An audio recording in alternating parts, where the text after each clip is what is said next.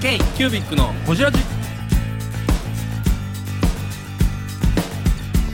k q u b i c のほじラジナビゲーターの k q u b i c 事務局長荒川翔太です今回 k q u b i c がほじるのは前回に引き続き早稲田大学元学長で現在大学生の大上博之さんオーストラリアの小売事情についてやオージーのライフスタイルについてなど深くをじっていますどうぞお楽しみに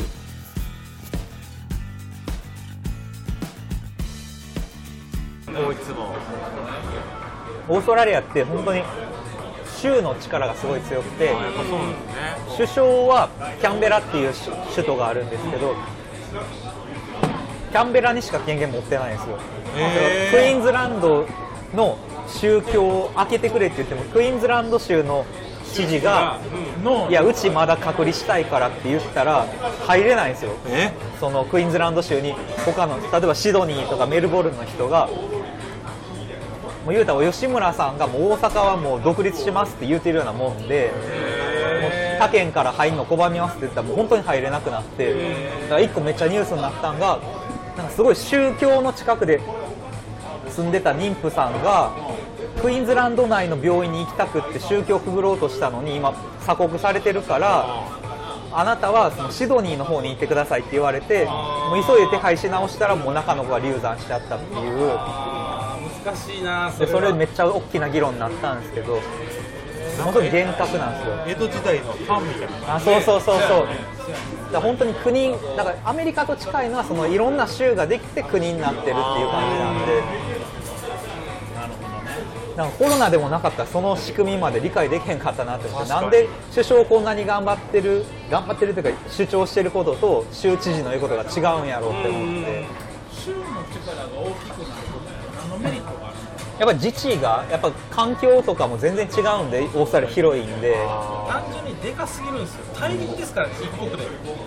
だから独自で自分たちで決めれた方がまあいろいろ動き早いってことなんですよ 全然話しちゃうけど大阪今地方のあれやってるうんうんあ都構想ね都構想はい同じ話大阪として一個の州っていうかいやそれは全然違う話ですよ多分全然違うだって大きさが全然違うもんでも小さいのにそれをやろうまあよくわかるまあ今ごめん話それは二次会で大阪府民ですよねいやだから今堺やからこの次に来られると思ってビビってるんですよ堺市長がなくなったら立候補するのなくなるから全部僕はやったらいい席が減るから議席減るからやったらいいと思ってやって何のメリットがあるのかおさみちゃんがいた追い出したから大変なんですよおさみちゃんは追い出したおさみちゃんひどかったっすね最後大阪ひどかったねひどかったあれはひどかったあの人のおかげでちょっといろいろあったんだけどなんかもう出たんですかニューヨーク連れてたから既読権益やお前誰ですかおさみちゃん市長大江さんなんか黒い噂食べたいものありますあなんか汁系なんかあ汁あうまい本格スープうまいっす大江さんが食べたいものうあすいませんちらはもう何でもハツってありますハツはあると思うんですよボールじゃなくてハートハツとハートええか分かったらいいかなあウルテウルテあるやんウルテやろちょっとウルテウルテしっかりやるもう食べて僕ちゃんとやるからわかりましたウルテをちゃんとやるハツ頼んでもらっていいですかハツっていらないすいませんすいませんあれ雑炊系ってクッパでしたっけクッパクッパあるんですかクッパ食べたいいいっすねなんか結構お腹いっぱいになってきましなんかね締めのなんかみんなのウルテやる食べたいわかりましたみんなのウルテを食べてほしい山本さん食べてくださいよみんなに食べて K キュービックのホジラジブリスベンってコアラセンターあるでしょたありますあります行きましたあ行きましたよ行きまあしのたなんかコアラ保護区っていうのがそあうってそうそうそうそううようようようよいるとこあでもどうやろうなんか僕が見た時は少なかったですけどえ少なかったのああれかなローンパインかなそうですねいくつロかーンパインそうそうロローーンパンパイインンめっちゃ思い出した僕ローンパインは行ってなくて妻と息子とあとおじいちゃんおばあちゃんが来た時に行っててんそうやでも何で研究になんやっけあのクロコダイルダンディーでおおクロコダイルダンデ 行く前に言ってましたよね言うつクロコダイルダンディ大江君が革のあの何ジャケットでないよあのこのチョッキみたいチなョッキみたいなやつだからここあのね帽子天下論ハットみたいな多分あれの元になった動物園には行きましたねへおおーオージーズーっていうところクロコダイルダンディ今日も来てきたいかったなあーそうもう中しか来てこないけどさせてもらいます。すいません。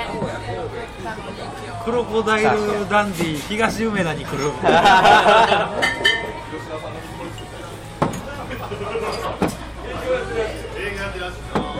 なんかもう自然ですよねカルチャー系で面白かったことないですかオーストラリなんか、まあ、よく言われてますけどすごいバーベキュー好きでみんな各公園にバーベキュー台があってみんなあのいつフリーでいつでア泰も造使さんえも大好きてなやつよ枝豆それ堺でやりますからねあーバーベキマーベキューねバーベキュー ュー豆やあ豆絶対あの家の洗濯食べたないわ しょうもないわ肉食いたいわバーベキューそこは結構絶対聞いてる絶対行かない本当に豆の美味しさいや多分次女も感動する次女が絶対もう嫌なうんだろう豆の粘土細工うちのミニチュア作るとちうの次女一番そんなん嫌い汚がりや僕が感から動させ汚がりってた帰ったら豆の人形作るほんまインスピレーション湧きまくってでどうだったんですか バーベキューがあったりとかそうですねなんかこうコールズスーパーで肉買ったりとかして、まあ、友達の家族と一緒に行ったりとあんかまり店行って飯食うってないですよねあんまりそうですね基本は買って帰ってくると物価かってどうなんですか物価は同じぐらいちゃうかなって思ってバイト1時間やってあでもそれはめっちゃ高いです18ドルとか9ドルとかあだから違う日本円で言ったら1600円ぐらいからスタートですねあのあれやね日本食べんからそうだ日本って人件費めちゃくちゃ安いですいよやね本当に安くてもはや下請け国家ですよほんまに中国より安いですからね安いやほんまそうやと思うだから僕が日本だけ売れるああなるほどね日本の方が安いよ、うん、持って行って全然売れる神を札束に変えて帰ってくる違う紙が入る違うかもオーストラリアドルにプラスチックの紙にねなんかなんでそういうことが起こるのかなってすごい考えたんですけどオーストラリアは巨大資本のとこばっかりなんですよだからどのモール行っても同じ店コあコールズが入っててウールワースが入っててこれスーパーなんですけどほんであーアルディっていうあーディスカウントスーパーとかで K マートっていう雑貨屋さんがあったりとかターゲットっていう服の安いところとかあのほとんどないですもう全部チェーン店ででチェーンにすると、まあ、仕入れがボリューム上がるから安なるじゃないですかであのオペレーションもあの標準化できるじゃないですかだから巨大資本にして値段安くしてその代わり人間の労働も確一化できるんでなんかそう日本って、まあ、こんな店もそうですけど小さいけれどもこだわってるみたいなんがもううじゃうじゃあるじゃないですかだからそういうのがないんですよね多分国土が広くて流通網がでかいんですよあそうそうそうで人口が比較的少ないから大きな店じゃないと成り立たないんですよそうそうなんですよでももうそれこそその、まあ、最近考えてるビス僕の考えてる店の店論あの今2人は下向いて今安倍さんの顔めっちゃおもろかったあの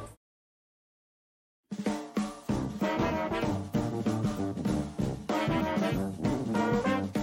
k キュービックのホジラジでは、リスナーの皆様からメッセージをお待ちしております。アドレスは info.kcubic3.com info.kcubic3.com もしくは KQBIC サイトのメッセージフォームよりお願いします iTunes のコメント欄でもお待ちしております皆様のお便りせーのお待ちしています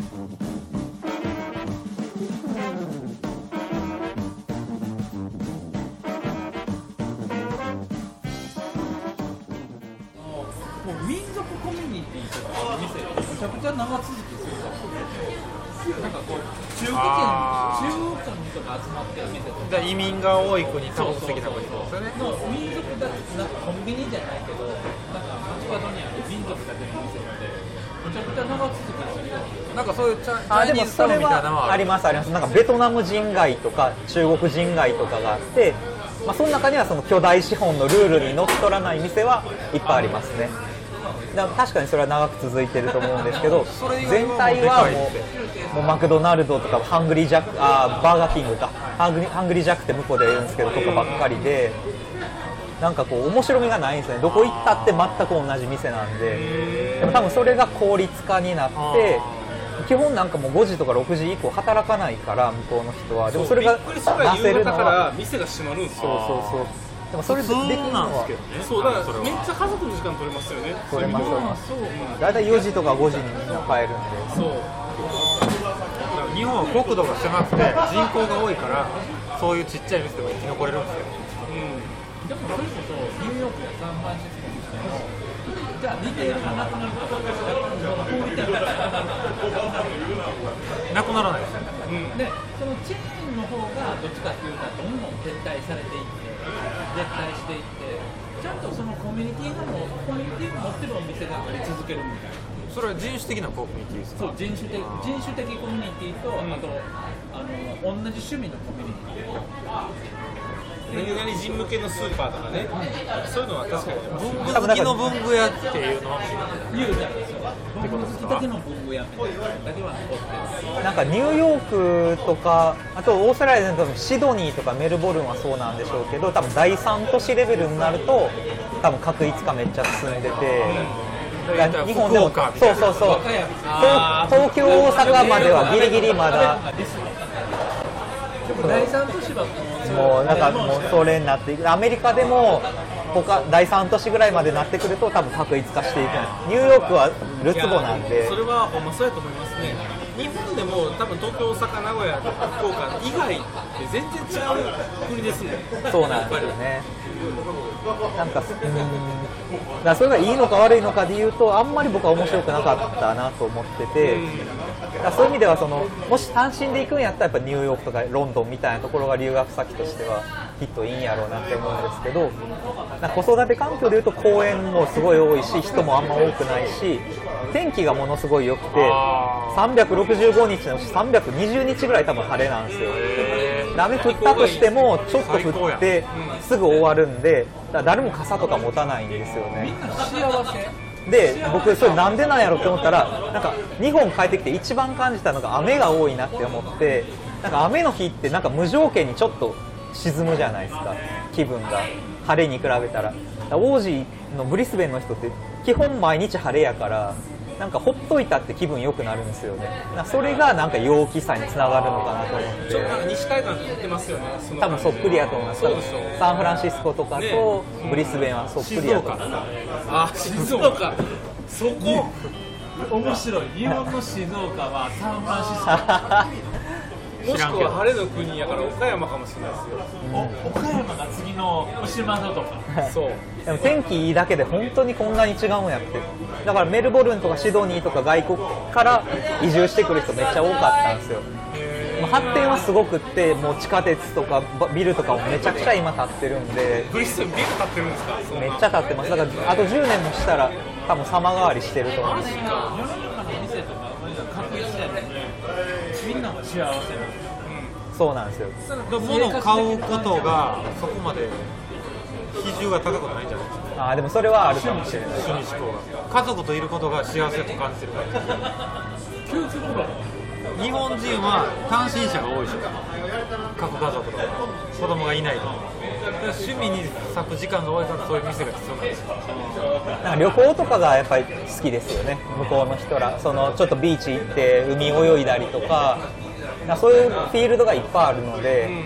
まあ、それこそキャンプしたりとか星見に行ったりみたいなとかがなんかすごいや南りやすい十字星感動しませんでした最初見た日ああでもそうですねす綺ご麗いめっちゃ見えますもんねだからオーストラリア王子が日本人がザラザラの髪触ってザラザラだねって言ってるの聞いたらクレイジーだねっていう そんなことどうでもいいこれ名前の万年筆やねって言ってるのを聞いてうーん家族といる時間の方が大切じゃないっていうえー、ブングスキーラジオです。ブングスキーラジオ1年以上やってきてます。ブングスキーラジオ、小野さん、どんなラジオですかえーと、2人がボソボソ話して、1人がハキハキ喋るラジオですね。高木さん。え何ですかね用意してません でした。あ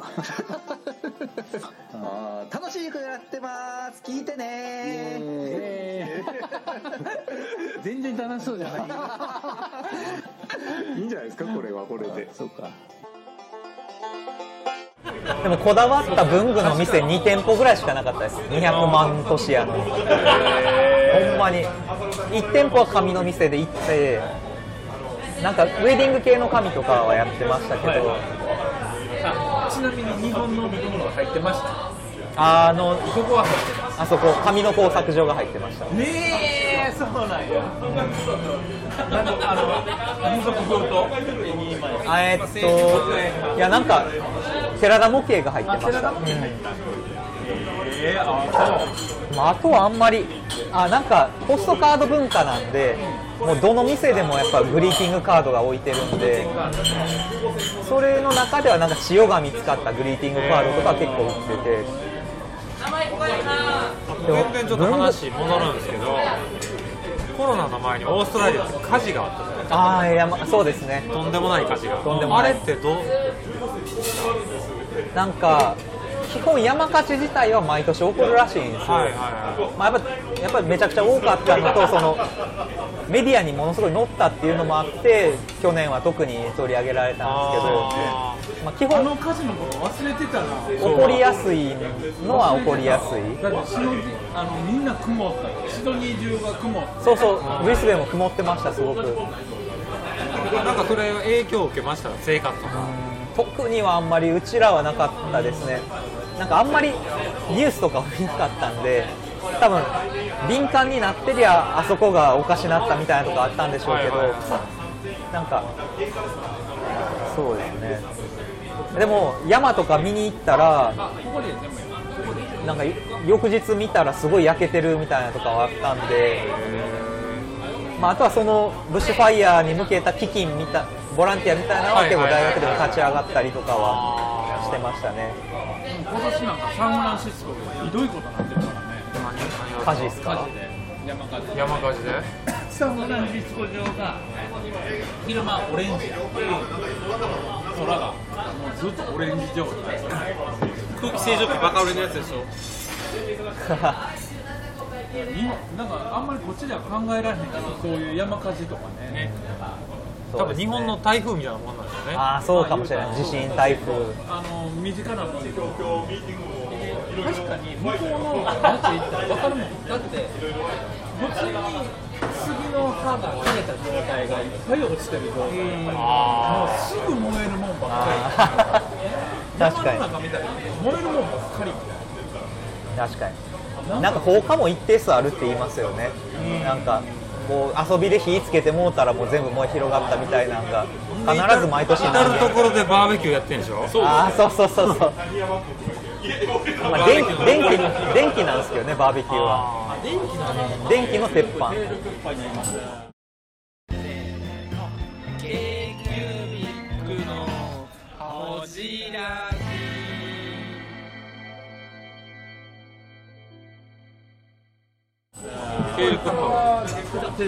あなんか鳥皿もらっていいですかこ